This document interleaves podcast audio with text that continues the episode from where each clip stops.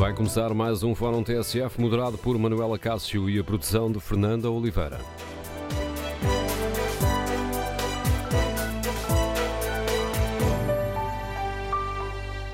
Bom dia. O ponto de partida para este Fórum TSF é o alerta da Ordem dos Médicos para a ruptura iminente das urgências hospitalares.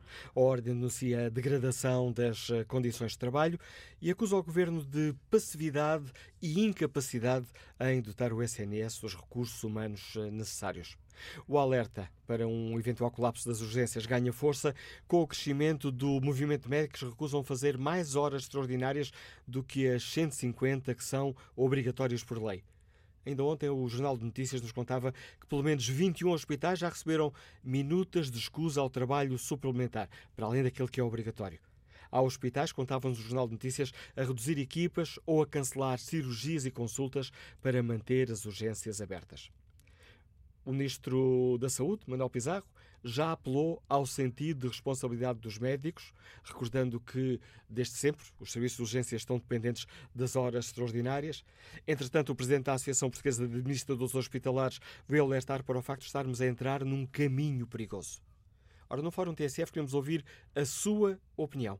O que espera do Governo, dos sindicatos, dos médicos, para evitar o colapso das urgências no telefone do Fórum 808-202-173. 808-202-173. Pode também contribuir para o debate online. Basta escrever a sua opinião no Facebook da TSF ou em tsf.pt. Compreende o movimento de médicos recusam fazer mais horas extra do que as 150 obrigatórias por lei? Estaremos a entrar num caminho perigoso, como alerta o presidente dos administradores hospitalares? O serviço de urgência é um serviço crítico. É uma atividade que não pode ser protelada, que não pode ser adiada. O doente tem que ser atendido naquele momento e com uma rapidez própria adequada àquela patologia que vai ser tratada.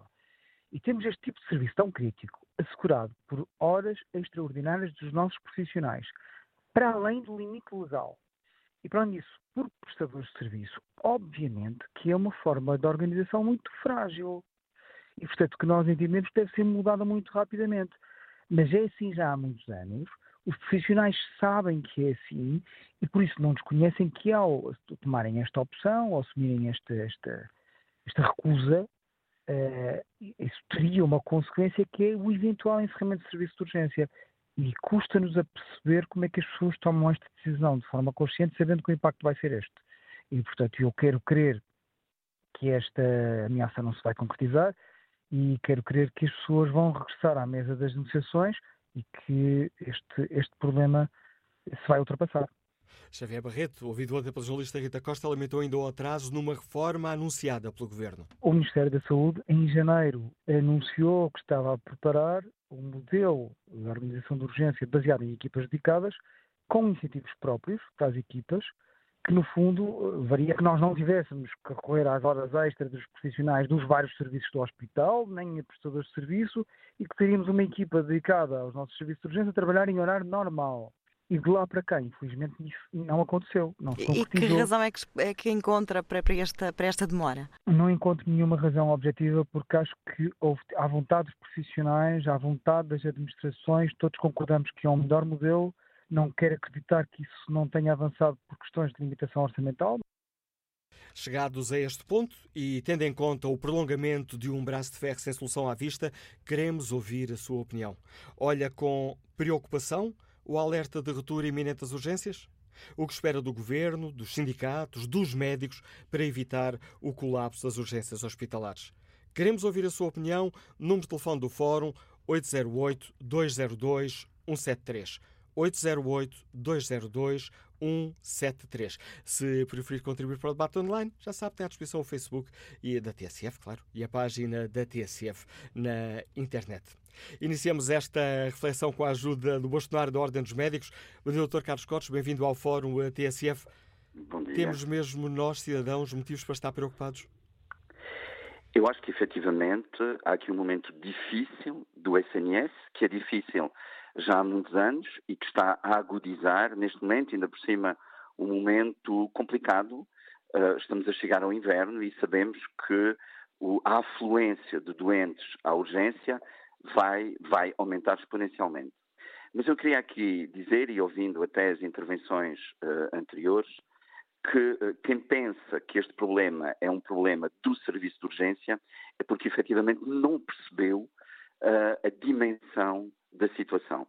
Em primeiro lugar, como explicou bem, é um movimento espontâneo que foi criado no país, de norte a sul do país, onde os médicos não estão a fazer nada de ilegal, os médicos cumprem o seu horário de trabalho, além do seu horário de trabalho, fazem mais horas extraordinárias, mas neste momento recusam-se a continuar neste modelo incomportável, desumano, de anos e anos, a trabalhar sucessivamente dias, noites e fins de semana.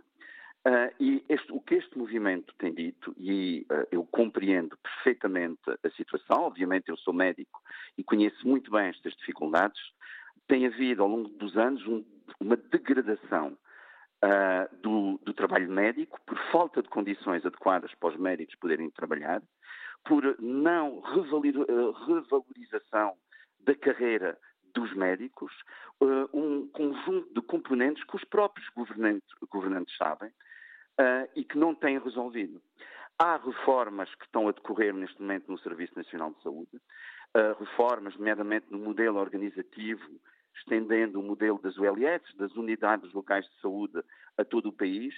Estão a gastarem-se milhões de euros em, em, reestruturação de serviços de urgência, mas esqueceram-se daquilo que é o mais importante, que é, infelizmente, sempre assumido como o mais importante, mas depois, em termos de atuação, o governo nada tem feito, que são os recursos humanos. Nós podemos ter os melhores hospitais do país, podemos ter as melhores urgências, podemos ter o melhor modelo organizativo, mas se não existirem recursos humanos, e neste caso, em concreto, médicos, as urgências não vão funcionar, uh, os blocos uh, cirúrgicos não vão funcionar, as consultas não vão funcionar. Portanto, há pouco uh, referiu que o Ministro da Saúde apelou à responsabilidade dos médicos. O que eu apelo é a responsabilidade do governo nesta matéria, porque são anos e décadas em que se tem degradado a condição dos, dos, médicos, de todos os profissionais de saúde, não tem sido valorizado uh, precisamente a carreira médica e as condições de trabalho que têm que ser dignas e que não são, deixaram de ser já há muito tempo, e é evidente que depois aqui de, um, de períodos muito difíceis, uh, nomeadamente no, em, a partir de 2009, 2010, com o impacto de uma crise económica, que teve um impacto direto até sobre os profissionais de saúde e sobre os médicos, depois de anos de pandemia, onde os médicos deram tudo, estiveram sempre na primeira linha, esperava-se, naturalmente, que esse reconhecimento uh, acontecesse e não aconteceu. Portanto, o que a Ordem dos Médicos fez esta semana foi de uma forma extremamente responsável chamar a atenção do país e, sobretudo, dos governantes para esta situação que se anuncia catastrófica para os próximos meses. Repara, há vários hospitais que essa, já no desculpa, início de outubro desculpa, vão encerrar Essa é uma palavra forte. Essa é uma palavra forte, catastrófica. É assim tão é grave a situação? Forte e é uma, repara, é uma, fala, é uma palavra forte e é uma palavra uh, que eu peso muito bem. Se não existir um sinal rapidamente uh, do Governo, do Ministério da Saúde, do Ministério das Finanças, também tem aqui tem tido um comportamento, enfim, uh, muito negativo na gestão de, toda esta, de todo este processo, eu temo que possa haver rupturas, no início aqui do programa, referiu que 21 hospitais neste momento estavam uh, a ter dificuldades a não conseguir formar equipas de urgência. Eu estou em crer que são muito mais. E estou em crer que de dia para dia cada vez vai haver mais hospital nessa situação. Portanto, um momento neste, uh, nesta altura tem que ser um momento em que, em primeiro lugar, o governo dá um sinal muito claro que quer priorizar valorizar os recursos humanos, e neste caso os recursos humanos médicos, e dialogar, apresentar soluções. Porque sem médicos, sem profissionais de saúde, não há SNS, não há cuidados de saúde. Este surpreendeu hum, a força que tem ganho este movimento inorgânico, os médicos em luta, que ultrapassa aqueles eh, os limites das organizações sindicais? Olha, uh, surpreendeu-me talvez o momento não me surpreendeu a dimensão.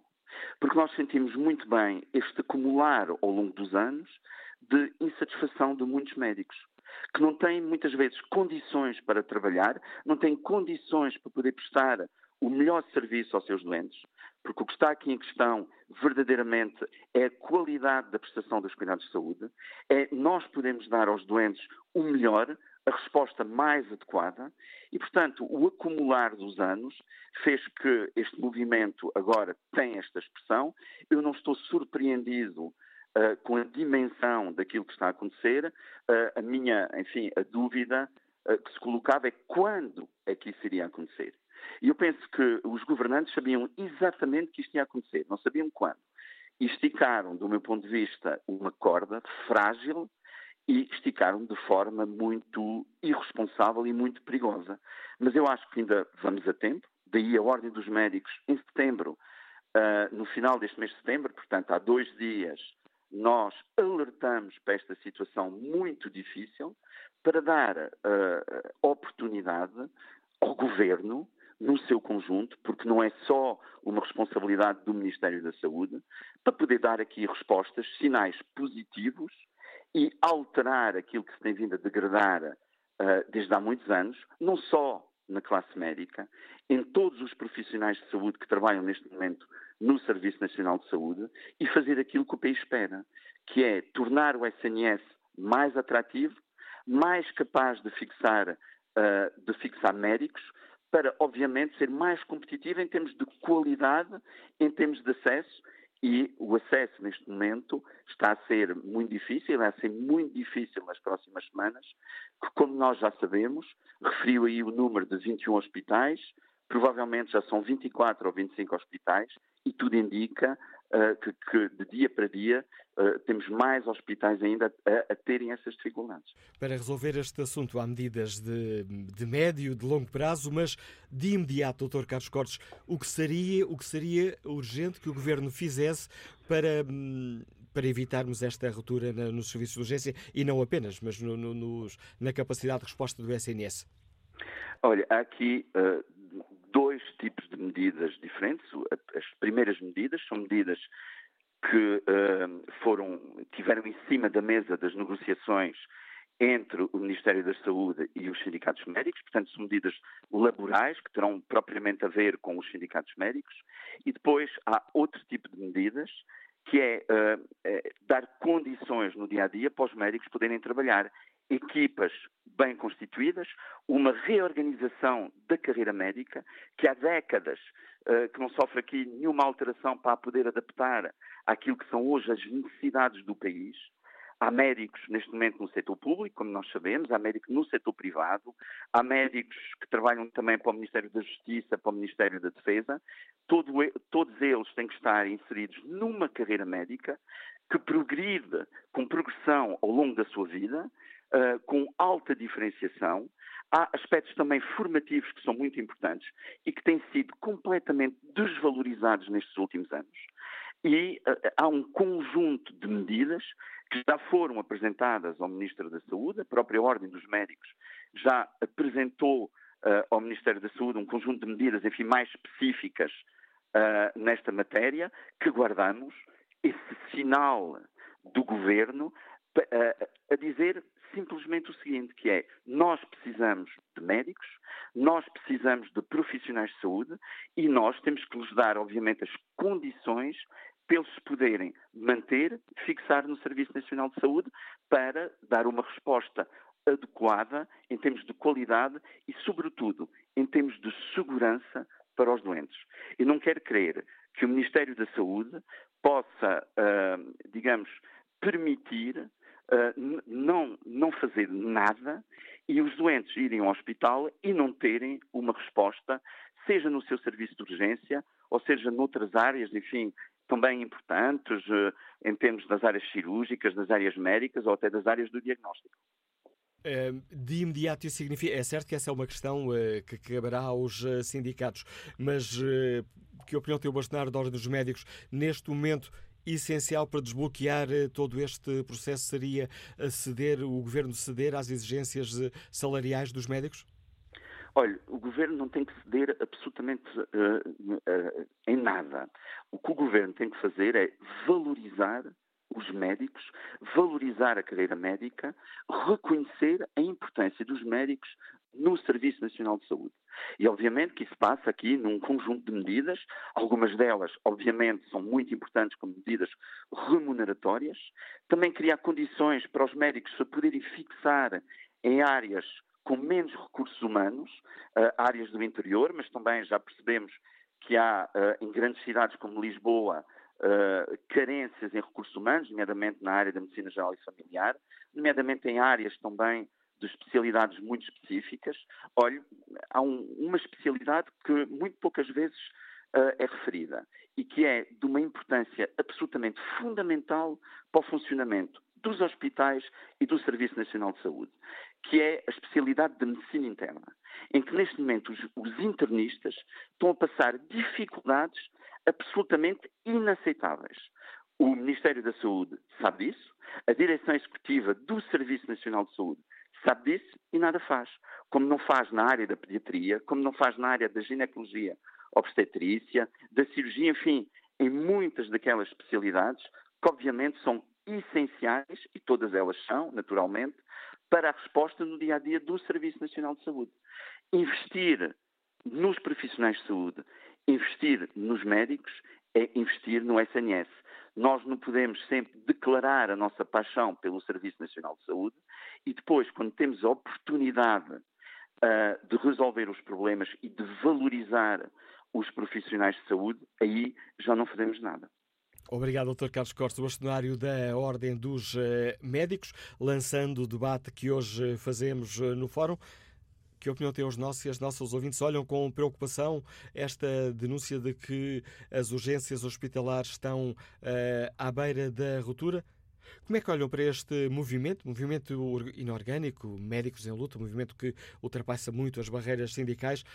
cada vez mais médicos que recusam fazer mais horas extraordinárias do que aquelas a que são obrigados por lei. 150.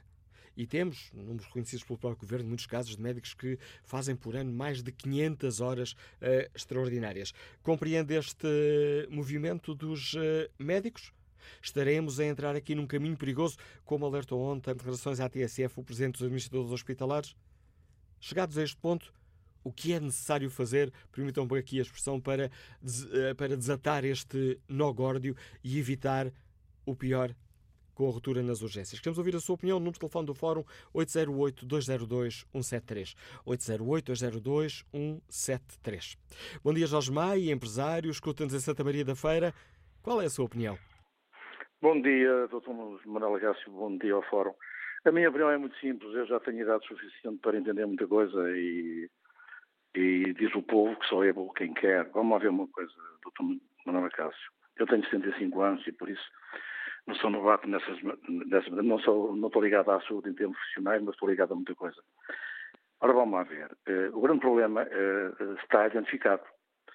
Porquê? Porque nós, neste momento, e ditos pelos próprios médicos, ainda, ainda há dias veio uma entrevista de um médico do interior, esse, esse sim, é médico, ele próprio diz, o problema é que, de facto, há poucos médicos e muitíssimos doutores. E isto, doutor uh, Manuel Cássio, não vai haver nada a fazer, a não ser o que vai uh, uh, caminho para acabar com a justiça salvo. Porquê? Nós continuamos a ser 10 milhões de pessoas como éramos há, à volta disto, como éramos há 20, 30, 40 anos atrás.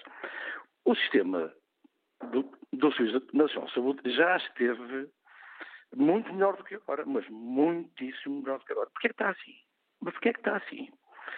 Está a lutar contra muito bem. Estamos, estamos a lutar contra uma classe corporativa imensa, está-se, eh, enfim, com manobras a, a, a, dispersar tudo isto, e neste momento, e neste momento, assistimos a, coisa, a uma coisa caricata. A lei obriga que haja, de facto, que os médicos sejam, de facto, tenho que fazer 150 horas por ano, isto equivale a meia hora por dia, e com isto eles já ameaçaram, e com isso podem, de facto, uh, inclusive com a ameaça velada que fizeram em não fazer horas, matam pessoas. Reparem, matam pessoas. Então, mas o que é isto? Estamos a falar Estamos a falar de doutores, de facto, não estamos a falar de médicos, porque médicos era incapaz de fazer uma coisa dessas. Mas não hesitam em fazê-lo. E porquê? Porque está a privada à espera desses senhores. A privada está à espera há muitíssimo tempo. Aliás, assistimos há anos esta parte, o privado a crescer como cogumelos. A crescer com cogumelos. Isso é uma estratégia. E isso envolve pessoas do próprio governo. São lobbies muito fortes que estão por trás disto. É óbvio que está, está à nossa frente, por todo lado, todas as terrinhas, temos o privado a proliferar. Já existe imenso. E está a proliferar. Ora, o que é que, o que, é que, o que, é que isso pressupõe? Acabar com o serviço de saúde. Porque não há profissionais que cheguem para isto. Ora bem, e agora pergunta-me senhor, e, e, e poderia perguntar o que é que eu faria se fizesse parte da solução. Muito simples. Começava logo por encarar o problema que vai doer, em que os profissionais de saúde teriam de estar todos sujeitos a uma exclusividade total, que fossem eles médicos, eh, não queria doutores, queria médicos, enfermeiros, fosse o que fosse. Vai demorar, vai demorar. E porquê? Porque vai haver muita reação. Mas, yeah, vai demorar, mas vamos, vamos arranjar a solução. Começamos com os recém, os recém-formados e começam a libertar-se, que ainda eh, não têm a grande experiência, ou, ou quase que nenhuma, mas começam a aprender. E até lá vamos, vamos aproveitar todos que saem, com, com, com, já com, com formação, e vamos até lá uh, ir ao mercado, ao mercado exterior e uh, contratar médicos estrangeiros. E ignorar esses senhores comerciantes que estão nesta linha. Porque eu já não suporto ouvir o senhor da Ordem do Mês. Isso é só dialética, é só para nos enganar, é só para nos entreter. Porque estamos a lutar contra uma classe corporativa. Feroz Obrigado, Jorge Maia, por partilhar connosco a sua opinião, testemunho deste nosso ouvinte, eh, que nos liga de Santa Maria da Feira. Importa ir desde já e quase em passo de corrida ao encontro do, do deputado Miguel Santos, deputado do PSD, vice-presidente do Grupo Parlamentar Social Democrata. Daqui a pouco irá participar no debate do plenário. Bom dia, Sr. Deputado. O que defende o PSD? O que é urgente fazer para desatarmos este, aqui a imagem, este nó górdio? Eh, o que é necessário fazer para evitar o colapso das urgências?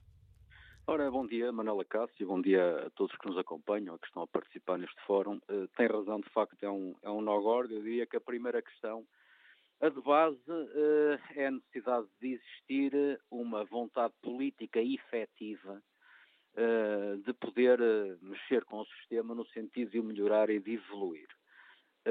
Pronto, e nesse sentido, aquilo que nós verificamos e observamos é que, de facto, da parte do governo, essa vontade política efetiva de se dedicar aos problemas e procurar resolver e fazer com que o sistema evolua, essa vontade não existe efetivamente.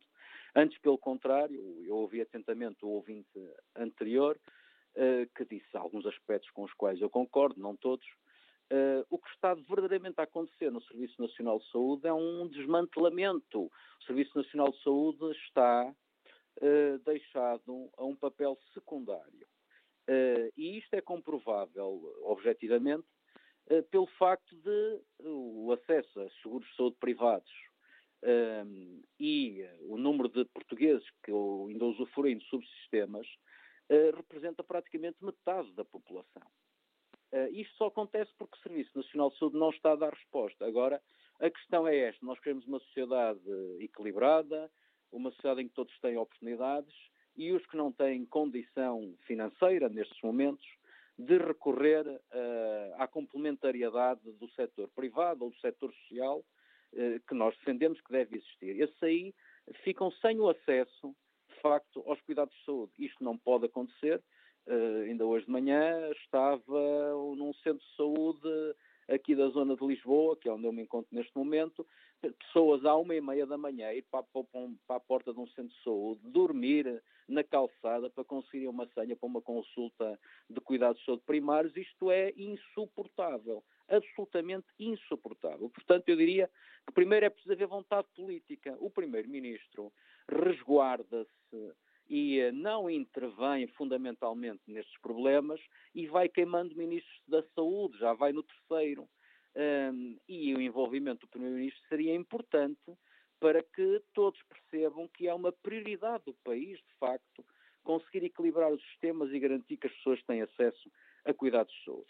Uh, repare, o PSD, isto a propósito depois das classes profissionais, naturalmente, que estão esticadíssimas em termos de trabalho, todos os, os, uh, os indicadores são negativos. Uh, o trabalho extraordinário, o trabalho suplementar tem crescido exponencialmente nos últimos anos e, paralelamente, a contratação de serviços, de prestação de serviços médicos, aqueles designados tarefeiros, Uh, olho, desde 2015, que foi o último ano em que o PSD teve responsabilidades governativas, já duplicou. Portanto, está, está tudo a aumentar, uh, está a entender, Manuela Cássio?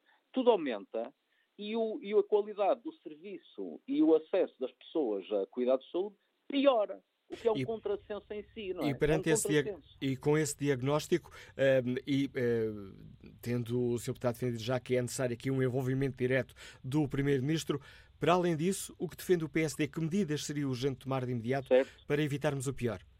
Certo. Para além disso, claramente é preciso introduzir elementos de gestão e competência na decisão, que é o que não tem acontecido já há muito tempo. Nós, em junho, apresentamos uh, um conjunto de medidas para a área da saúde, uh, que foram aqui recusadas uh, no Parlamento pela maioria do Partido Socialista. Olha, no caso dos médicos, estão a chegar a uma situação limite, sem dúvida, e depois quem vai sofrer as consequências vão ser as pessoas, não é? No caso dos médicos, nós defendíamos que nas remunerações dos médicos, especificamente, deveria ser introduzido um cálculo eh, em função da produção realizada e dos ganhos em saúde obtidos. Ou seja, uma remuneração pelos resultados. E não simplesmente estas negociações que andam há um ano a acontecer, em que daquilo que nós observamos não sai, não é fumo branco, não sai uma linha, não é? Parece que eh, o Ministro da Saúde está um bocadinho a ganhar tempo, sem decidir nada, e depois, claro, os profissionais começam a esgotar a sua condição de continuar a fazer horas extraordinárias para além daquilo que estão legalmente obrigados e que será, que será aceitável. Esta, esta remuneração, eh, com os fatores da produção realizada, o número de consultas que são realizadas, o número de cirurgias que são realizadas, enfim, introduzir o critério da produção e uh, uma equação com os ganhos obtidos em saúde, isso consegue-se aferir depois eh, pelas eh, dependências de saúde que existem em determinados serviços, quer nos cuidados de saúde primários, quer nos hospitalares, é uma mudança de paradigma que é clamada há anos por diversos setores. E nós, em junho, o PSD, o partido que eu represento, apresentamos exatamente esta proposta uh, que não teve assentimento e, portanto, não, não foi possível avançar. Mas temos todo um conjunto de propostas que iremos voltar a, a insistir, porque acreditamos que são uh, benéficas e que podem fazer a diferença na vida do, dos portugueses e, uh, e, para o acesso aos cuidados de saúde. E agradeço ao deputado social-democrata Miguel Santos por uh, ter participado neste debate, traçando aqui um diagnóstico do SNS e apresentando também aqui aquelas que para o PST são terapias urgentes para evitar a degradação do Serviço Nacional de Saúde. Bom dia, Carlos Fonseca, é bancário, Liga-nos de Almada, bem-vindo ao Fórum TSF. Olá, muito bom dia. Eh, pronto, a minha colaboração aqui neste fórum será relativamente curta, para dizer duas coisas que penso que seria, seria bom equacionar. Primeiro, para dar nota de que me parece que, embora a questão dos médicos tenha sempre, é, tenha sempre uma repercussão, nomeadamente para, para os utentes, a ausência de médicos para os atender, mas penso que é uma situação que já se, já se prolonga há demasiado tempo e os médicos não veem as suas pretensões acolhidas. Portanto, é, é, é inumano também uh, fazer alguém trabalhar uh, horas e horas e horas consecutivas. Portanto, não se pode exigir isso a alguém. Já se está a exigir que uh, deem 150 horas por ano, a mais. Além disso, ainda se lhes exige muitas mais horas para além disso. Portanto, isso também não é, não é humano, não é, não é sério. Portanto, acho que desse ponto de vista, acho que os médicos de facto terão chegado a um ponto de saturação, portanto, e desse ponto de vista também me parece que é, que é relativamente aceitável hum, a sua posição. Agora, o que é que me parece? O que me parece é que há falta de médicos, uh, por isso é que aqueles que existem têm que fazer horas a mais, e o que eu penso que se pode fazer, ou que se poderia equacionar para ultrapassar isso, um, seria, seria, por um lado, aumentar uh, portanto, o número de, de, médicos logo pela base, portanto, aumentando o número de, de, vagas nas universidades para o curso de medicina e, principalmente, proporcionar que os licenciados em medicina depois conseguissem fazer o seu estágio. Eu penso que esse é o principal problema, porque a ordem, a ordem dos médicos, aliás, todas as ordens transversalmente, tornaram-se corporativas. Portanto, em vez de serem ordens que, uh, no fundo, têm competências delegadas por parte do governo para fazer a gestão de uma determinada área, não. O que se tornaram todas as ordens, nomeadamente aqui a ordem médica, foi uma corporação para os que já lá estão. O que é que isto significa? Que eles não querem que entrem mais gente e, portanto, não lhes proporcionam os estágios que eles precisavam para um licenciado em medicina depois poder fazer a sua especialização. Portanto, eu acho que desse ponto de vista o governo até andou bem, porque no fundo o que o governo fez, uh, isto penso que não é falado assim diretamente, mas acho que está à vista. O que o governo fez com a questão das ordens foi muito simples. Foi dizer, meus amigos, eu vou-vos retirar uma série de competências, passem para cá para a nossa esfera do governo novamente algumas das competências que vocês tinham e para nós criarmos condições para ver se de facto conseguimos dar mais estágios para que no fundo se consigam formar mais médicos. Esta que é a questão que eu penso que é principal para aumentar o número, não é só de licenciados, as universidades também têm um papel a, dizer sobre o assunto, mas é depois em concretizar esses licenciados em verdadeiros médicos especialistas, é aumentar o número de estágios. Isto é que é o ponto fundamental. Até há um tempo não se podia fazer estágios no privado. Porquê? Porque é que só se podia fazer no, no público? Não faz sentido. É preciso aumentar. Portanto, acho que este é um ponto, é um ponto uh, crucial na questão dos, uh, dos médicos. Por outro Obrigado, Carlos Fonseca, também. por nos dar, eh, por contribuir também aqui para este debate. Estamos aqui quase mesmo a terminar a primeira parte do Fórum TSF e este é um daqueles fóruns é que é difícil conciliar aqui a participação dos representantes dos partidos, uma vez sexta-feira de manhã há debate no Parlamento. Bom dia, Sr. Deputado Luís Soares, é o coordenador do, da bancada parlamentar do PS na Comissão Parlamentar de Saúde. Bem-vindo também a este debate. Como é que o Partido Socialista olha para este alerta de uma ruptura iminente nas urgências? O que é urgente fazer para que este alerta não se confirme? Bom dia, Manuela Cássio. Cumprimento todos os ouvintes e agradeço o convite por estar aqui convosco esta manhã. Eu, a primeira nota que gostaria de deixar é, é de que no, no, Partido Socialista nós uh, contrariamos esta ideia de que na saúde há, parece que uma guerrilha constante entre os médicos, entre os utentes e entre o governo. Acho que essa, esse clima é um clima que não favorece a resolução dos problemas. E afirmar de forma muito clara a legitimidade que têm os médicos nas reivindicações que vão fazendo e, sobretudo, também a legitimidade dos seus representantes, dos sindicatos, em querer no fundo, eh, que sejam estabelecidas as melhores condições para os médicos. Eu devo dizer que nos últimos 10 anos, 10, 12 anos, a, a, a, remuneração base dos médicos desvalorizou cerca de 22%. E, portanto, é normal, é legítimo que os médicos queiram melhores condições de trabalho e também é normal que os sindicatos lutem por essas melhores condições de trabalho. Agora, o que eu já tenho mais dificuldade em compreender é que, depois de 10 anos onde se sentiu essa desvalorização, quando se coloca à mesa das negociações, uma proposta que foi evoluindo nos últimos 12 meses, no sentido de ir ao encontro daquilo que eram as pretensões dos médicos. É certo que não estão todas as pretensões.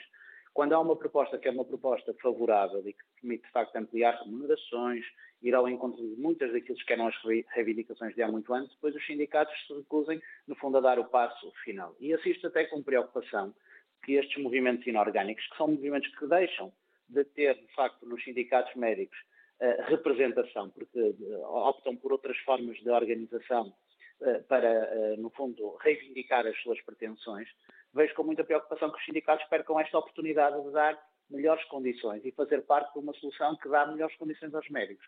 E, portanto, essa era a primeira nota que eu gostaria de, de deixar. A segunda nota, para ir ao, ao concreto. Nunca como hoje, porventura nos últimos 20 anos, nós aportamos tantos recursos para o Serviço Nacional de Saúde e tantos recursos para a valorização do capital humano. Não é só os médicos, nós tendemos a, a, reduzir a questão dos profissionais de saúde aos médicos, mas é bom ter em conta que desde 2015, não só os assistentes operacionais, não só os técnicos auxiliares de saúde, recentemente, em dezembro do ano passado, também com a valorização dos enfermeiros, nós temos dado sinais muito claros de querer valorizar o capital humano nós temos bem consciência que não vale a pena ter os edifícios dos hospitais, dos centros de saúde, se depois não tivermos uh, recursos humanos motivados para fazerem o trabalho de prestar cuidados de saúde às pessoas. E agora chegou também a vez dos médicos. Quando nós, no caso da dedicação plena, se prevê um aumento médio de 33% da remuneração, significa que o Governo, numa decisão única em 2023, pretende recuperar aquilo que nos últimos 10 anos os médicos perderam do ponto de vista da sua, eh, da sua, da sua remuneração. Quando o Governo decide a generalização eh, das unidades de saúde modelo B, acabando com o fim das cotas, que tenha um regime de incentivos que permita aumentar em média 60% os médicos que trabalham nas unidades de saúde familiar, é dar um sinal claro de que quer aumentar as eh, condições de trabalho, as remunerações, as remunerações dos médicos. E, portanto, quando nós falamos em abstrato, a ideia que parece passar é a ideia de que as propostas não valorizam uh, aquilo que são as pretensões do médico. Valorizam, claro que valorizam. E estes exemplos são exemplos claros que determinam isso mesmo. Agora, se me perguntarem, é possível preencher tudo de uma só vez que os médicos uh, pretendem? Naturalmente que não é. Nós estamos a falar de uma despesa estrutural de 180 milhões de euros já para o próximo orçamento de 2021, que acresce a todas as, as, as, os aumentos que temos vindo a fazer nas outras áreas de intervenção, seja nos equipamentos, seja nas infraestruturas, seja também nos recursos humanos. E, e como na nossa casa, na nossa vida, há de facto limites que se nos, que se nos impõem. Agora, há um, há um aspecto que é importante ter em conta. É que, eh, ao longo deste processo, o Governo mesmo que no final não se tenha conseguido ainda chegar a um acordo, o Governo tem feito um esforço para evoluir no sentido da pretensão dos sindicatos e das legítimas pretensões uh, dos médicos. Esse é um aspecto que nós, uh, naturalmente, temos que destacar. E chegados a este ponto, o que espera o Partido Socialista? Que os médicos recuem nesta luta, nesta intenção de não fazerem mais do que as 150 horas extraordinárias a que estão obrigados por lei? Pelo contrário, eu acho que a luta dos trabalhadores é uma luta da qual nenhum trabalhador deve desistir. Mas o governo também, chegados a esta situação, deve avançar o mais rapidamente. Já foi a Conselho de Ministros o diploma que vai, no fundo, estabelecer a, a, o regime da dedicação plena. Uh, estamos à espera da sua uh, publicação, para que depois, no Congresso, os administradores hospitalares, os responsáveis uh, pelos centros de saúde possam implementar estes instrumentos de gestão que vão permitir precisamente gerir melhor esses recursos. Por exemplo, na dedicação plena há uma das condições, como contrapartida pelo aumento remuneratório, que é, no caso das áreas das urgências metropolitanas, os médicos poderem estar disponíveis para trabalhar em diversos hospitais num raio de 30 km. Essa é uma medida que, em concreto, permite precisamente adequar os recursos humanos às necessidades de cada uma das urgências e à elaboração das escalas. Por outro lado, há também aspectos, uh, aspectos particulares uh, relacionados, por exemplo, com a disponibilidade para as horas extraordinárias, que continuam a ser um instrumento indispensável para a organização dos serviços de urgência. Perguntam, é desejável que as urgências sejam organizadas com a disponibilidade para a realização de horas extraordinárias? Obviamente que não. Mas a verdade é que, neste momento, pela falta de médicos, pela também eh, falta, muitas vezes, de competitividade do ponto de vista remuneratório, que se está a tentar resolver com o setor privado, eh, é eh, indispensável que eh, as urgências sejam asseguradas com recurso às horas extraordinárias. Por isso é que também o Governo, há bem pouco tempo, acabou por estabelecer um regime de remuneração para as horas extraordinárias, que neste momento é um regime que procura, de alguma, de alguma maneira, também dar corpo a uma pretensão que os médicos tinham de ver essas horas incómodas, muitas vezes horas noturnas, remuneradas de melhor forma.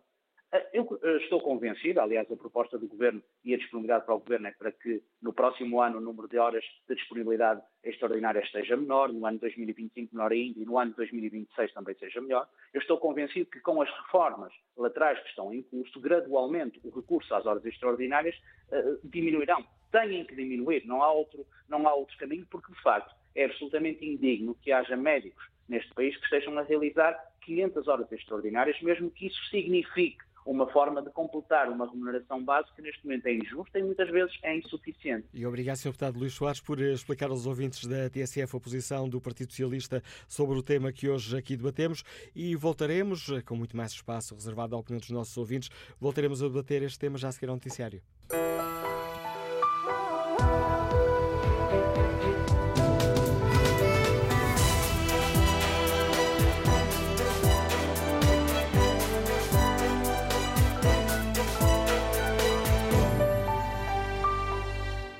Fórum TSF de hoje eh, debatemos o alerta feito pela Ordem dos Médicos para a ruptura iminente das urgências hospitalares. Tentamos aqui perceber que opinião têm os nossos e as nossas uh, ouvintes, o que esperam do governo, dos sindicatos, dos médicos, para evitar o anunciado uh, iminente colapso das urgências. Compreendem o movimento de médicos que recusam fazer mais horas extra do que as 150 que são obrigatórias por lei? Estaremos a entrar num caminho perigoso, como alertou ontem em declarações à TSF o presidente dos administradores hospitalares? Que opinião tem o Luís Mendonça, que está reformado e que nos escuta em Lisboa? Bom dia. Ora, muito bom dia, Manuela Cássio, e bom dia a todo o fórum. Eu, antes de dar a minha opinião, eu para já queria agradecer do, do fundo do meu coração ao Fernando Alves. Eu penso que ele se reformou. Eu aprendi durante 35 anos a ouvi-lo e vou ter imensa pena de, de não continuar a ouvir. Ora bem, Quanto aos médicos, hum, eu acho que o problema eh, vem de baixo.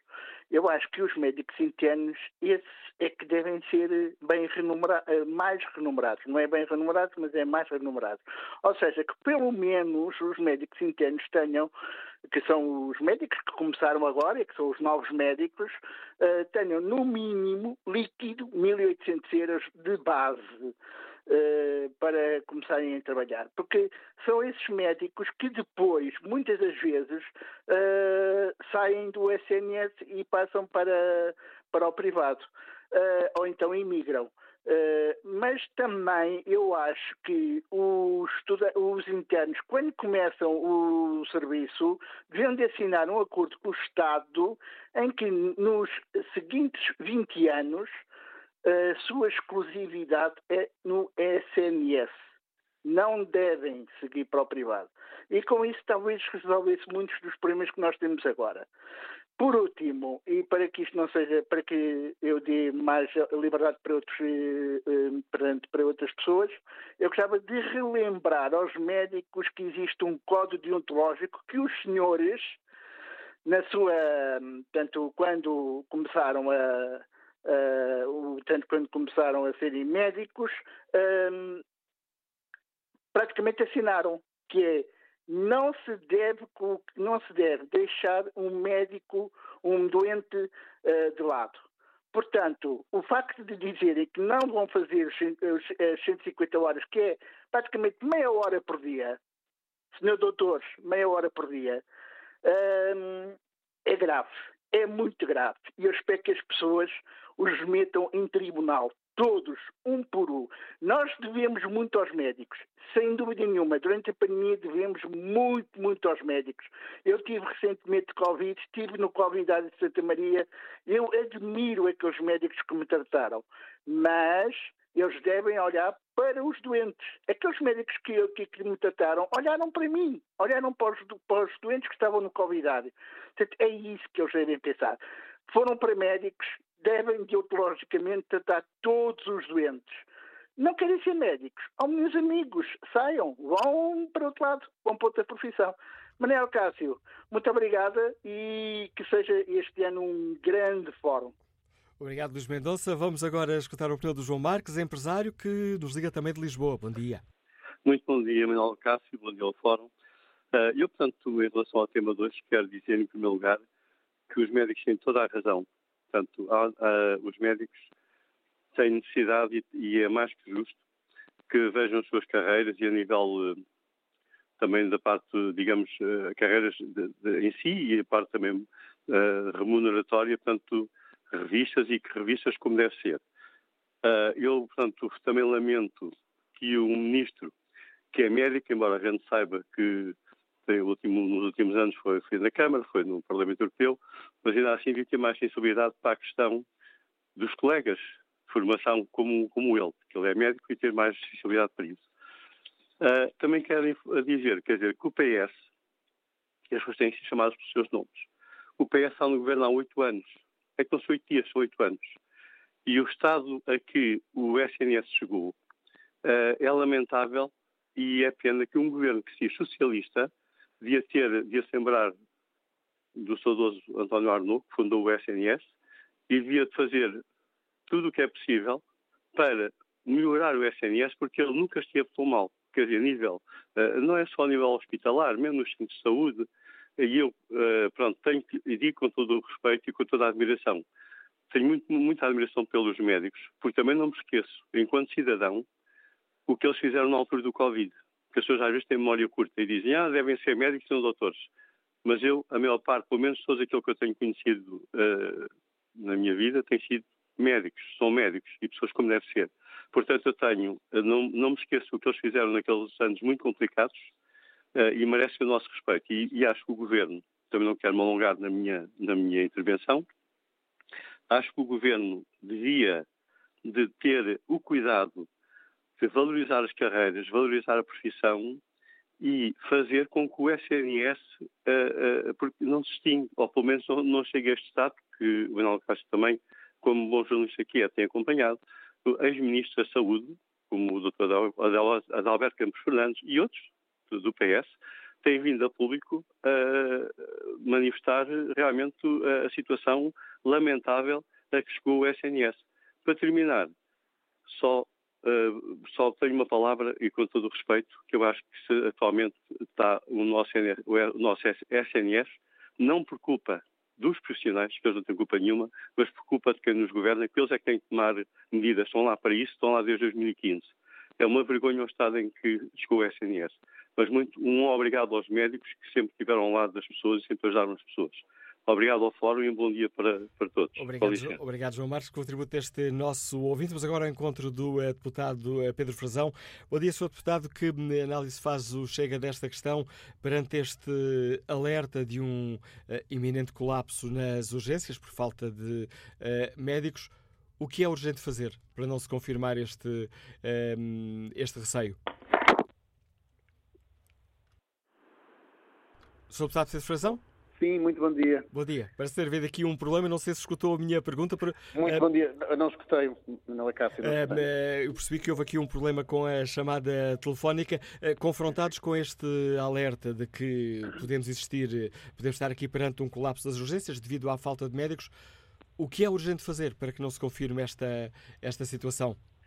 Bem, muito bom dia a todos do Fórum TSF e assim também, Manuel Cássio, muito obrigado pelo seu convite. De facto, nós estamos uh, naquilo, no cenário que nós já há vários meses vemos vindo a alertar, que é um cenário de pré-caos no, no, SNS. De facto, uh, toda a situação demográfica dos, já, dos médicos já apontava para isso. Nós temos que ver que um em quatro médicos têm mais de 60 anos e que 5 mil médicos se vão reformar até 2030, já tínhamos alertado para isto, e tínhamos alertado também para a falsidade das, uh, do diálogo que o Sr. Ministro da Saúde dizia que vinha a ter com os sindicatos e com as federações de médicos, que foi um diálogo para inglês ver, só para marcar agenda, durante 16 meses, foi até um diálogo que herdou da anterior Ministra eh, da Saúde e que, segundo os sindicatos e as federações, não progredia e, portanto, foi uh, uma falsidade uh, este diálogo que se tentou andar a fazer com a, classe médica. E chegado a este momento, houve uma decisão unilateral eh, do Ministério da Saúde e uh, está a haver o confrontamento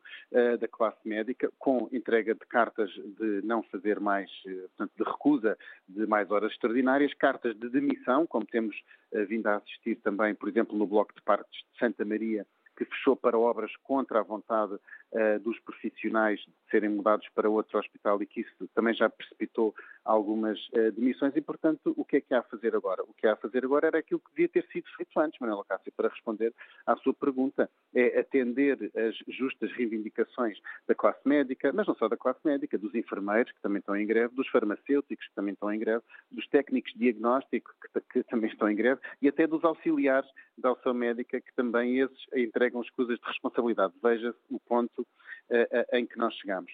Por isso, nós hoje também entregamos aqui na Assembleia da República, e o debate está ainda a decorrer, eu saí um pouco para falar aqui consigo, Manuela Cássio, e e com os ouvintes do, do Fórum TSF, nós entregamos aqui neste debate dois projetos de lei que na nossa, um projeto de lei e um projeto de resolução que, na nosso entender, são absolutamente essenciais para poder trazer uh, soluções ao SN. O primeiro é que uh, as pessoas que uh, estão em listas de espera para além dos tempos máximos de resposta garantidos possam ser referenciadas para o atendimento no setor privado ou no setor social. E, portanto, eu quero lembrar que existem hospitais em Portugal cujos tempos de espera são de 600 dias, de 800 dias, de uh, uh, há, mais, há milhares de pessoas em listas de espera que estão à espera dos seus tratamentos, que veem a sua situação não resolvida e, portanto, para essas pessoas tem que haver uma solução e se essa solução está no privado ou no público, nós temos que, no privado ou no social, nós temos que garantir que elas possam ter essas soluções, muitas vezes até com menos gasto para o Estado. E o outro projeto de resolução que nós, que nós apresentamos é para aumentar a eficácia, a eficiência e a produtividade do SNS, particularmente nas regiões e nas zonas mais carenciadas, carenciadas, obviamente, de um, pessoal médico e, e, de pessoal de enfermagem. E estas zonas mais carenciadas muitas vezes até são no centro das cidades. Aqui em Lisboa, onde eu estou agora, uh, é uma zona altamente carenciada, nomeadamente nas unidades de saúde primária. Por exemplo, hoje, durante a tarde, vai haver um abraço solidário ao Centro de Saúde de Marvila, exatamente porque também uh, estão sem médicos. Portanto, uh, estamos num, numa, num lamaçal do que é uh, o SNS em Portugal e a saúde das pessoas. As pessoas sentem, a voz da rua sente-se que está muito preocupada e nós temos que ir ao concreto da sociedade captando o senso comum e ouvindo o que está na rua. E eu só queria partilhar aqui uh, convosco um e-mail que recebi ainda ontem de um senhor de Braga, de 49 anos, a quem foi, a que ele diz que depois de partir a coluna vertebral foi informado que tinha osteoporose muito avançada, iniciou o tratamento no Hospital de Braga em outubro de 2022, teve este ano todo a fazer vários exames e agora no Hospital de Braga foi informado que só tem uma consulta para 2025. Diz ele, não estou a brincar, é mesmo 2025. Fiz exames para quê e agora o que faço? fico dois anos sem nada, a correr o risco de ficar paraplégico. Este, este, esta pessoa de 49 anos não tem direito, pagando os impostos e sendo português, não tem direito a ter uma solução para este seu gravíssimo problema. E, portanto, é, é este, é este, é, nós temos que atender não só aos números, às estatísticas, mas temos que atender também à voz das pessoas reais que nos enviam para o Correio do Cidadão aqui na Assembleia da República estes lamentos. Eu tenho a certeza que o Sr. Ministro da Saúde também receberá estas comunicações no seu Ministério e isto não pode ser ignorado, Manuela Cássio.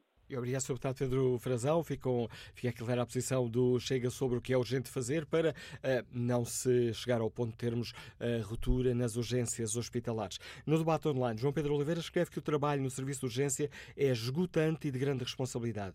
É compreensível que durante a pandemia houvesse um esforço suplementar para ultrapassar esta situação de emergência. Já mais difícil é aceitar que se torne rotina. Bom dia, Dr. Carlos Correia, médico Liga-nos Lisboa. Bem-vindo também a este debate. Dr. Carlos Correia? Bom dia, Manuel Cássio. Uh, por isso já estou aqui mais uma vez uh, a falar acerca que, dos, dos, problemas existentes na saúde, que são os problemas que eu conheço no meu dia a dia, no meu trabalho, uh, e o que eu quero, o que eu quero transmitir é assim: ouvi todas as outras opiniões que foram dadas até atrás, algumas verdadeiramente sérias, algumas completamente disparatadas. É assim está escrito na lei que o máximo das horas extraordinárias que podem ser feitas são 150. Por isso é que, como é que o Ministro da Saúde tem lata para dizer e apelar à uh, deontologia médica e à ética médica. Está escrito na lei que são 150. Ou seja, ou mudam a lei e os médicos aceitam ou não aceitam, ou então eles estão perfeitamente no, no, no seu direito de fazer isso. Além disso, eh, o, o, o, deputado falou, falou anteriormente, falou no que é o cansativo, o, o que é extenuante o trabalho de urgência hoje em dia. 24 sobre 24 horas. As, eh, as urgências não são feitas, também já foi abordado que isto é meia hora por dia. As urgências não são feitas meia hora por dia. As urgências são feitas, eu faço ainda, períodos de 3 vezes 24 horas numa semana, por falta de pessoal. E por falta de pessoal dirigente e desfias de equipa com capacidade e disponibilidade para responder a essas solicitações. Por isso eu acho perfeitamente legal e perfeitamente lógico que os médicos estejam cansados. Todos nós estamos cansados. Nós temos possibilidades de, de, de temos vontade de trabalhar e disponibilidade de trabalhar e não temos meios para trabalhar. Esse é um dos problemas. Não temos meios e não temos recursos humanos. Não temos meios físicos. O meu hospital vangloria-se de ter técnicas cirúrgicas de ponta inclusivamente duas, dois da Vinci, mas no básico do dia a dia não dá resposta. Os doentes chegam a estar internados, ser internados numa segunda-feira para ser operados e são operados 5, 6, 7 dias depois.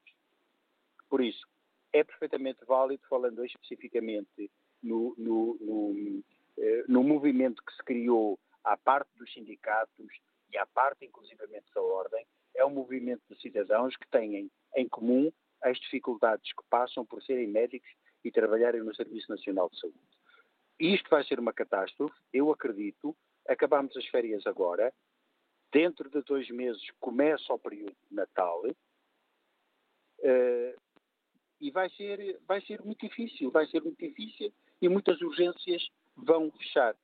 Noutra particularidade, fala-se muito das urgências, eh, há urgências mais delicadas do que outras, ou seja, especialidades que funcionam com eh, patologias eh, ou eh, áreas eh, da medicina, a obstetrícia é a grávida que vai ter o bebê, que não pode correr o risco nem de perder a vida dela, nem de perder a vida do bebê é a pediatria, em que a criança tem de ser vista. Eh, todo, tudo isto que nós temos ouvido falar ultimamente é agudização de problemas que se arrastam há anos, há anos e anos. Eu trabalho no Hospital Central em Lisboa, que tem sete hospitais para o seu encargo.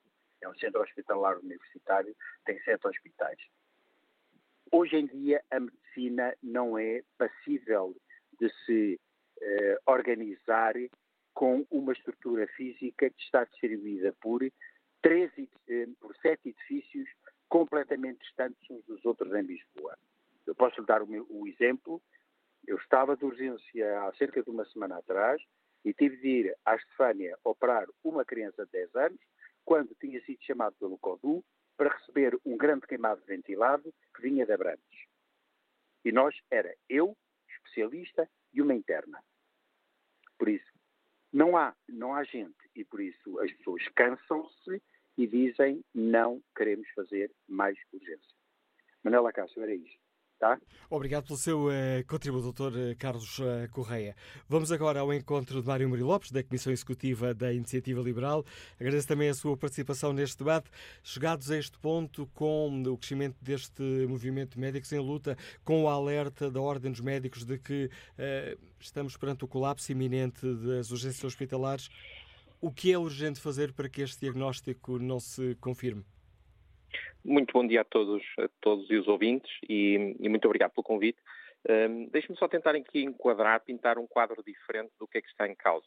Uh, Imagine-se que, não sendo o SNS, portanto, não seria o Estado, mas seria uma empresa, uma, uma Sonai, uma Jorney Martins, uma EDP ou uma Galp, agora a dizer aos trabalhadores, uh, com quase ameaças voladas dos conselhos de administração, a dizer aos trabalhadores, meus amigos, a partir de agora vão ter de trabalhar mais de 150 horas. Não estão obrigados a tal, o vosso contrato de trabalho não vos obriga a tal, mas uh, estamos a fazer uma pressão forte. Imagine-se o rebuliço uh, que seria, e, e, com razão, se tal acontecesse. E, e, curiosamente temos o Estado, que em teoria devia estar precisamente a, a conseguir uh, balancear estas relações de força, a fazer exatamente o mesmo, a colocar uma pressão que é, não é aceitável sobre os profissionais de saúde. Como é óbvio, nenhum médico, ou enfermeiro ou assistente operacional é obrigado a trabalhar mais horas, horas do que aquilo que o seu contrato de trabalho um, prevê. E, portanto, essa relação que possa existir tem de ser naturalmente uh, negociada e contratualizada.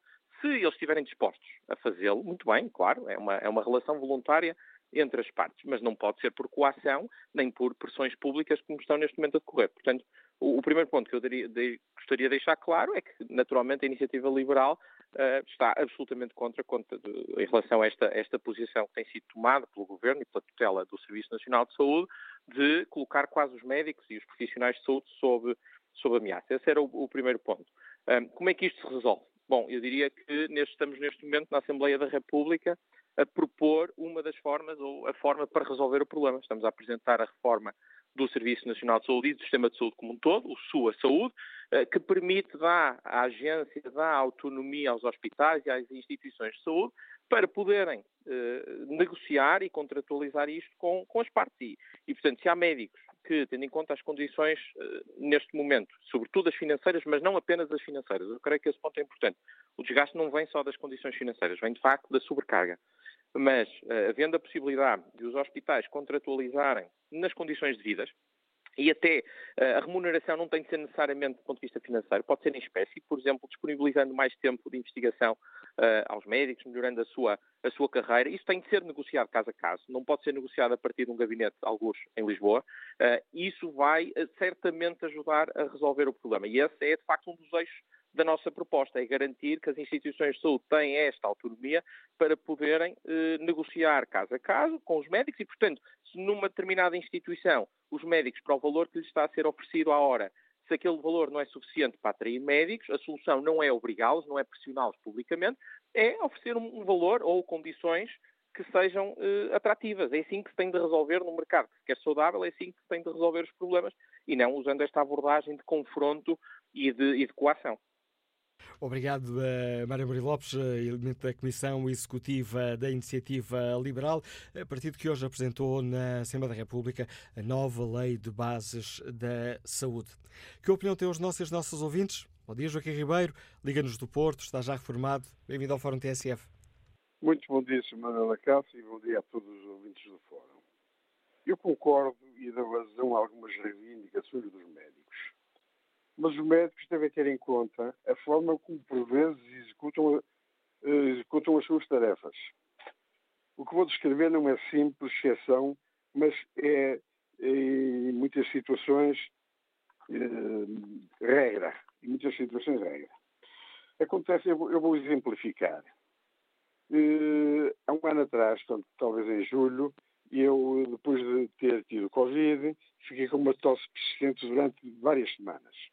Liguei para o SNS e o SNS encaminhou-me para o Hospital de Santo António. Portanto, fui ao hospital, fiz, fiz a, o, o rastreio, a inscrição, o rastreio e aguardei numa sala à espera da consulta. Acontece que eh, eu estive lá duas horas e meia e durante essas duas horas e meia eu vi dois médicos que depois vinham saber que eram estavam a fazer o atendimento, a deambularem, agora vão para o corredor, depois, mas, mas muito calmamente, Bem, mas isso a pessoa nos anda mais devagar, a pessoa anda mais depressa, mas muito tranquilamente, como se nada se passasse. Eu fui o oitavo, o oitavo paciente a ser consultado num espaço de duas horas e meia. Ora bem, isto aqui, eh, eh enfim, todos nós entramos pelo nosso pé, estávamos, estávamos ali, eh, alguns se calhar com Covid, outros que eventualmente eh, tinham sequelas do Covid. Eh, o certo é que foram Portanto, em, em, eh, em, duas horas e meia, eh, eu fui o oitavo, já tinham passado, portanto, foram sete pessoas em duas horas e meia a serem atendidas. Ora bem, eu compreendo algumas situações. Agora, às vezes ultrapassa muito aquilo que seria, que seria o lógico. Pronto, e daí não faço mais comentários. Espero que, que tenham, a entender essas atitudes que eu tive e as conclusões, portanto, cada um pode tirar por aquilo que eu acabei de, de uh, referir, cada um tira as conclusões que achar corretas. Pronto, Sr. Cássio, muito bom dia e um bom fim de semana. Obrigado igualmente, Joaquim Ribeiro. Passo a palavra ao gestor do projeto João Vinagre, que nos escuta em Lisboa. Como é que resolvemos este problema, João Vinagre? Bom dia ao Fórum, bom dia, Dr. Manuel Acácio. Um, antes de mais, eu gostava de pôr aqui dois ou três pontos uh, prévios, que é o seguinte. Uh, para mim, os médicos são pessoas como outras quaisquer. Uh, não são mais nem são menos do que os outros trabalhadores. Uh, e, portanto, como tal, merecem todo o respeito, como merece todo o respeito um canalizador, um bombeiro, um empregado administrativo, etc. O que eu acho é que, neste momento, uh, por questões de interesse, por questões políticas, está-se a pôr os médicos e também os professores na, num, num, num, num pódio, num palco uh, acima de, das outras pessoas.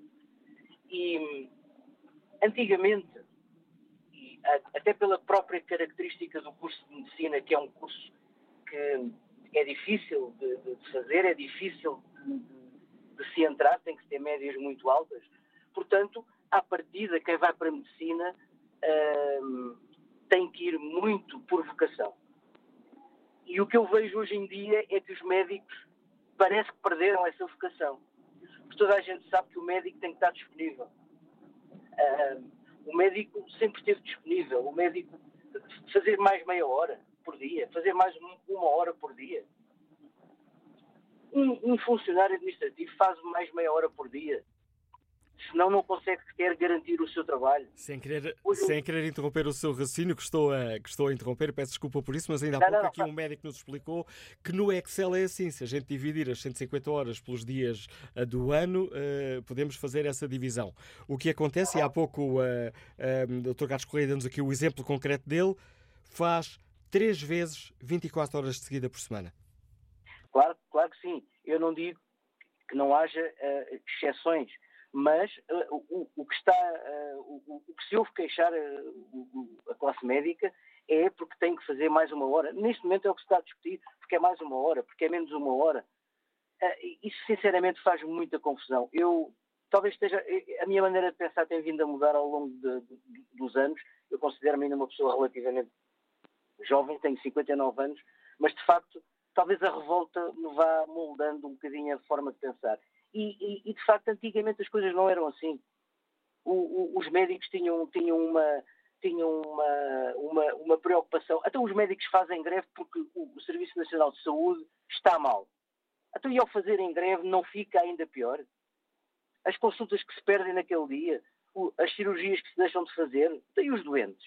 É o caso dos professores está tudo mal. Até e os alunos que tiveram um ano ou dois sem, sem, sem aulas por causa da pandemia e agora temos a situação das greves, foi o ano passado, este ano vai pelo mesmo caminho, é, é complicado. Eu, para terminar, só gostaria de, de, de dizer uma coisa. Uh, ouço muita gente dizer que o governo está no, está no poder desde, portanto, há oito anos. É verdade, está há oito anos. Mas não se esqueçam que houve uma pandemia em 2019 de há, há quatro anos, a meio desses oito anos, houve uma pandemia com a qual todos nós tivemos que lidar e o governo teve que lidar com, tomando decisões difíceis uh, com, um, com, uma situação que não, que, não, que, não, que não, era esperada por ninguém e uma situação completamente nova. E, e, e de repente, depois da pandemia, havia médicos, ou, ou, perdão, antes da pandemia, havia médicos, não havia rupturas hospitalares, não havia. As coisas não, não sendo o Serviço Nacional de Saúde uma coisa perfeita, mas as coisas rolavam. A partir de, de, mais ou menos a partir da pandemia e muito a partir do momento em que a geringonça acabou, começaram efetivamente uh, as discussões uh, e as, as, as greves e, e, todas essas coisas.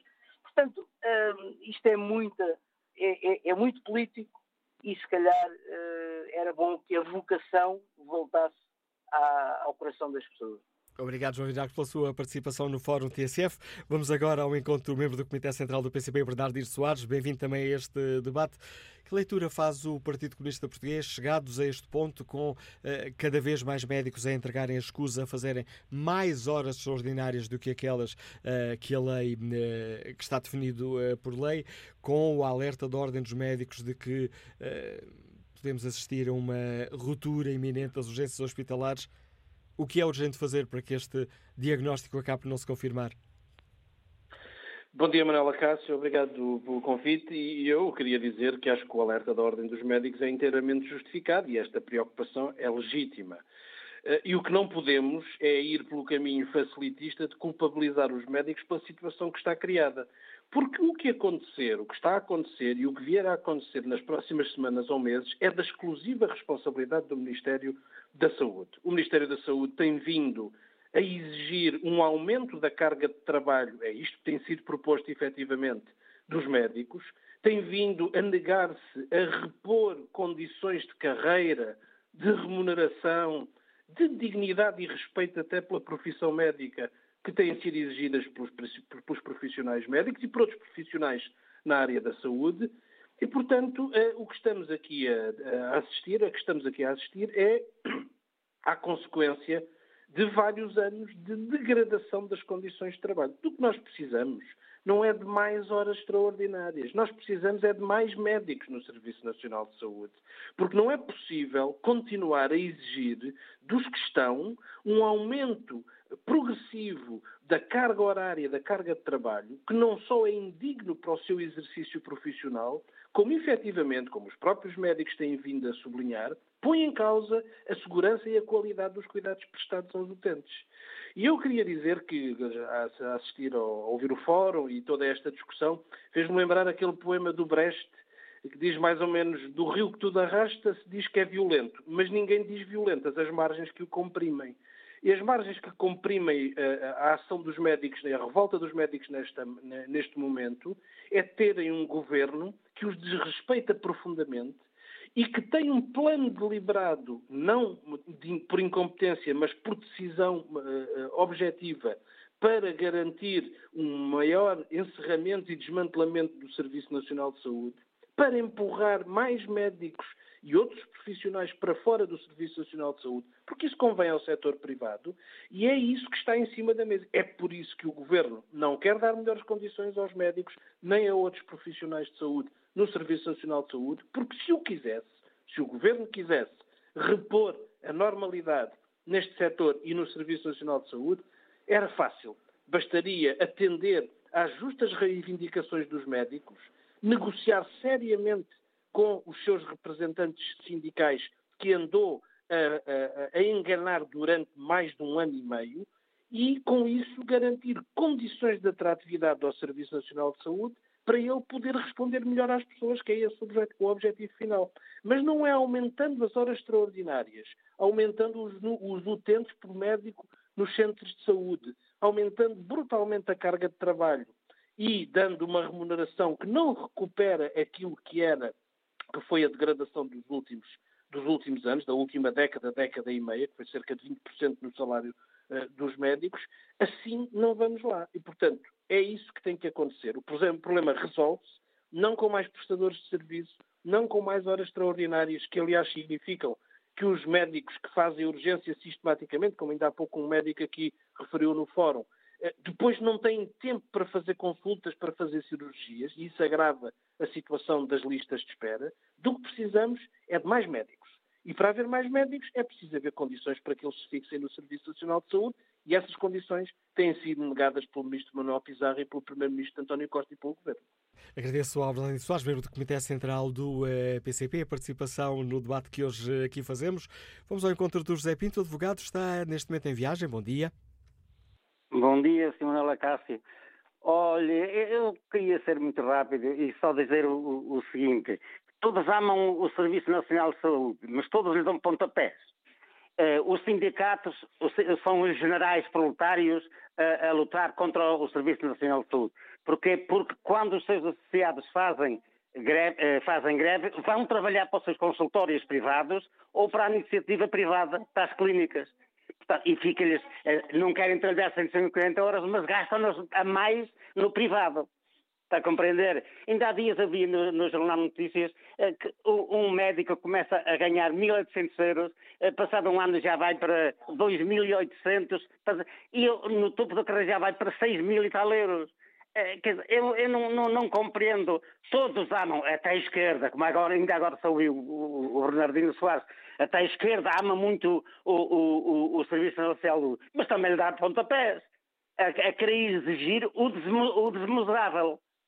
Por conseguinte, eu considero que quem dá pontapés no Serviço Nacional de Saúde são os generais proletários dos sindicatos e a própria Ordem dos Advogados, que, eh, eh não obstante eh, pretender proteger os seus associados, naturalmente, mas continua com esta, esta ordem. Porque quem manda aqui é, são os privados os privados, de, de, os privados do, do, do, do os, os, as clínicas privadas e os, os, privados que exercem a medicina, a, a, medicina.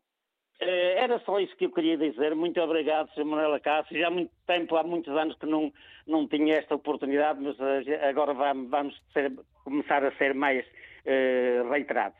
E agradeço a sua participação, José Pito, contributo deste nosso ouvinte, advogado, que está em viagem. Mas agora, enquanto a deputada do Bloco de Esquerda, Isabel Pires, bom dia, Sra. Deputada. Que opinião tem o Bloco de Esquerda com o que é urgente fazer para que não se confirmem este, estes alertas de que poderemos assistir em breve a um colapso de vários serviços de urgência hospitalar? Parece-me que é absolutamente óbvio. Nós eh, temos vindo a perceber, ao longo dos últimos meses em particular, das dificuldades que estão colocadas em cima da mesa relativamente uh, às urgências. Nós não podemos conceber um Serviço Nacional de Saúde em que, por exemplo, em Bragança, temos médicos a fazer 1.500 horas extra em setembro. Ainda não chegamos sequer ao final do ano, quando o limite são 150 horas extra. E, portanto, alguma coisa de muito errado se está aqui a passar e esse diagnóstico tem sido feito. Uh, e ele é muito simples. O Governo recusa-se e tem-se recusado a negociar seriamente com os profissionais de saúde para resolver esta situação, para atrair mais profissionais de saúde para o SNS, porque objetivamente precisamos de mais médicos, precisamos de uh, mais enfermeiros, mas estamos neste momento a falar de médicos e precisamos valorizar as carreiras e significa salário. E as propostas que estão em cima da mesa por parte do, do Governo não respondem minimamente à situação que está uh, colocada. Nós estamos numa situação em que uh, se está a fazer depender a manutenção dos serviços mais básicos do SNS de uh, horas extra muito acima daquilo que está definido por lei, de encerramentos de determinados serviços para garantir, de alguma forma, que aqueles que ficam abertos conseguem funcionar e, portanto, isto não tem qualquer sentido, não é racional, não responde às necessidades dos utentes e também, já agora, não dignifica e não respeita os profissionais de saúde que fazem um esforço tremendo para responder a todas as necessidades que chegam aos hospitais, mas também têm que ver as suas necessidades um, aqui colocadas em cima da mesa. E, e, e, na verdade, a última responsabilidade, a responsabilidade responsabilidade um, de, do ponto de situação a que nós neste momento chegamos uh, tem um nome, chama-se Manuel Pizarro, que é Ministro da, da Saúde e é o Governo. E está nas mãos do Governo resolver esta situação e o Governo sabe disso, porque há mais de um ano que está um, aparentemente a negociar com os médicos para chegar ao fim e decidir coisas sem uh, o acordo de uh, qualquer sindicato e sem continuar a olhar para a necessidade de valorizar as carreiras, aumentar salários e um, fazer com que uh, os serviços possam funcionar sem que a regra seja o encerramento de serviços ou sem que a regra seja vamos fazer muitas mais horas extraordinárias acima daquilo que está previsto por lei. Isto não garante segurança aos utentes, mas não garante segurança também aos próprios profissionais de saúde e por isso é que estas reivindicações e estas greves têm, têm aumentado, porque de facto os profissionais de saúde precisam de ser ouvidos e precisam de ver estas soluções efetivadas. Uh, e, portanto, a responsabilidade é toda do, do Governo neste momento. Uh, a, bola está completamente do lado do Governo. O Governo sabe o que é que é preciso fazer neste momento, mas continua a teimar em não, uh, em não levar avante esta necessidade de valorização das carreiras, dos salários e de todos os serviços do SNS. Obrigado, Sra. Deputada Isabel eh, Pires. Aqui o desafio para que o Governo negocie com seriedade com os uh, médicos para que uh, se evitem consequências uh, graves para o funcionamento do Serviço Nacional de Saúde. Vamos agora ao encontro da professora Maria Joel, professora no Politécnico Coimbra, economista. Bem-vinda a este debate, professora. Olá, bom dia. Bom dia a todos. É, eu, eu, não me vou alongar muito, uma vez que já foram ditas e ouvidas aqui imensas opiniões. É, no entanto, acho que devemos, é, ao contrário do que já se ouviu aqui, valorizar sim os médicos. Temos que valorizar os médicos, os enfermeiros, todas as equipas, porque a saúde, e nós sabemos que em Portugal, com o Sistema Nacional de Saúde que nós temos tido, nos tem distinguido pelo bem. É um forte indicador de desenvolvimento de um país estamos a pôr em causa, não parece que seja assim tão breve quanto isso, o colapso da saúde, uma vez que já temos muitos médicos a sair, enfermeiros a sair, o burnout, o cansaço extremo de tanto que fazem por nós. E a questão é esta: como poderemos andar nós descansados, cidadãos, nas nossas vidas, nos nossos trabalhos, nos nossos filhos, sabendo nós que quem toma conta de nós numa situação de falta de saúde estar cansado e não poder olhar por nós em condições. É esta a questão que eu faço ao Governo. Será que eles podem andar descansados quando se levantam de manhã e temos a saúde a colapsar porque os nossos médicos não aguentam mais e não são valorizados? Eu penso que não. Acho que nenhum de nós deve estar completamente tranquilo quando se vai deitar e tem que se levantar. É esta a minha opinião e é esta a minha grande preocupação com o Sistema Nacional de Saúde e com todas as pessoas que fazem parte dele. Obrigado, professora Maria Joel. Chamo agora a este debate o médico João Conselho. Liga-nos por Timão. Bom dia. Bom dia. Uh, obrigado pela oportunidade. É assim, para ser breve, há parte das pessoas com ideias radicais, em que por alguma razão, quando toca a falar de saúde, dos profissionais, neste caso os médicos, uh, estes tornam-se seres humanos com deveres, direitos, necessidades e obrigações diferentes dos outros. O que temos que perceber como sociedade é que temos uma área na qual o governo gera os recursos humanos e também os materiais, como entende. Vamos simplificar. O governo tem aquilo que é o SNS, precisa de, entre outros, médicos. Oferece más condições. O que é que as pessoas estão à espera que aconteça? Isto é, as pessoas têm que se questionar que médicos é que querem ter pela frente. Felizmente houve opiniões como esta última e a anterior e outras que já foram ditas aqui no vosso fórum, que aquilo que tem que preocupar a população é que médicos em que condições é que estão a trabalhar, há quantas horas estão a trabalhar. As pessoas têm noção, porque existem estudos sobre isto, do que gera uma jornada superior a 12 horas naquilo que é a capacidade cognitiva de uma pessoa a decidir. As pessoas não têm noção, porque senão eram elas que exigiam ao Estado ter médicos pagos de forma e, ter, e com condições de trabalho por forma a que não tivessem que fazer mais jornadas do que aquelas que estão a fazer e que se está a exigir que façam. As 150 horas para que percebam as pessoas que estão a falar de mais meia hora por dia. Mais meia hora por dia faço eu em qualquer saída de banco. Porque se eu chego às 8h30, os meus colegas eh, chegam às 8h30, e se nós temos que passar doentes, e se eu sair às 8h30, nunca vou sair antes das 9 Portanto, isso é, é ignorância, infelizmente. Depois, eh, eu esgotei 150 horas este ano em mês e meio. É para as pessoas terem ideia daquilo que estão a falar. Já agora, permita-me fazer uma questão mais pessoal. Regra já por ano, quantas horas extra é que o, o Dr. João Conselho faz? Olha, vou responder a isso com uma resposta àquele senhor que falava de vocação.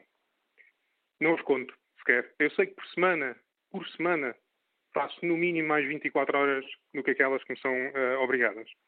Ok? No mínimo. No mínimo mais 24 horas. E não é mais uma hora por dia. São mais 24 horas, mais 16 horas, mais um turno de 24 horas. Compreende? E, para isso, depois, quando saio daqui, tenho que fazer a vida que toda a gente tem também. Tenho lides domésticas para fazer, tenho uma família para cuidar, tenho que descansar, tenho que estudar. Ok? Isso é tudo necessário. Agora, se eu sair daqui e por tenho as mesmas obrigações e necessidades que todos, tenho que ir entrar daí a 8 horas, daí a 11 horas, noutro serviço, seja ele público, seja ele particular, que qualidade é que eu vou prestar de cuidados? As pessoas pensam nisto. E não estamos a falar só de cuidados de urgência, atenção. E o nosso bastonário disse isso muito bem. Não estamos a falar só de cuidados de urgência, estamos a falar de procedimentos. A pessoa vai fazer uma endoscopia, a pessoa vai fazer uma cirurgia, a pessoa vai ter uma consulta de trabalho, a pessoa vai ter uma consulta de ginecologia. Sabem que médico é que tem pela frente? Quanto cansado é que ele está? E isto só pelo que trabalhou. Porque aquilo que o governo está a fazer, ao diminuir o poder de compra dos médicos, como diminuiu na última década, é obrigá-los a trabalhar mais, seja no SNS, seja fora, para responder às obrigações que têm. Obrigado. Portanto, e obrigado a todos, João Conselho. É com o seu, uh, o seu, uh, a sua opinião e o seu testemunho que chegamos ao fim deste Fórum TSF, que teve como ponto de partida o alerta Ordem dos Médicos para a ruptura iminente das urgências hospitalares.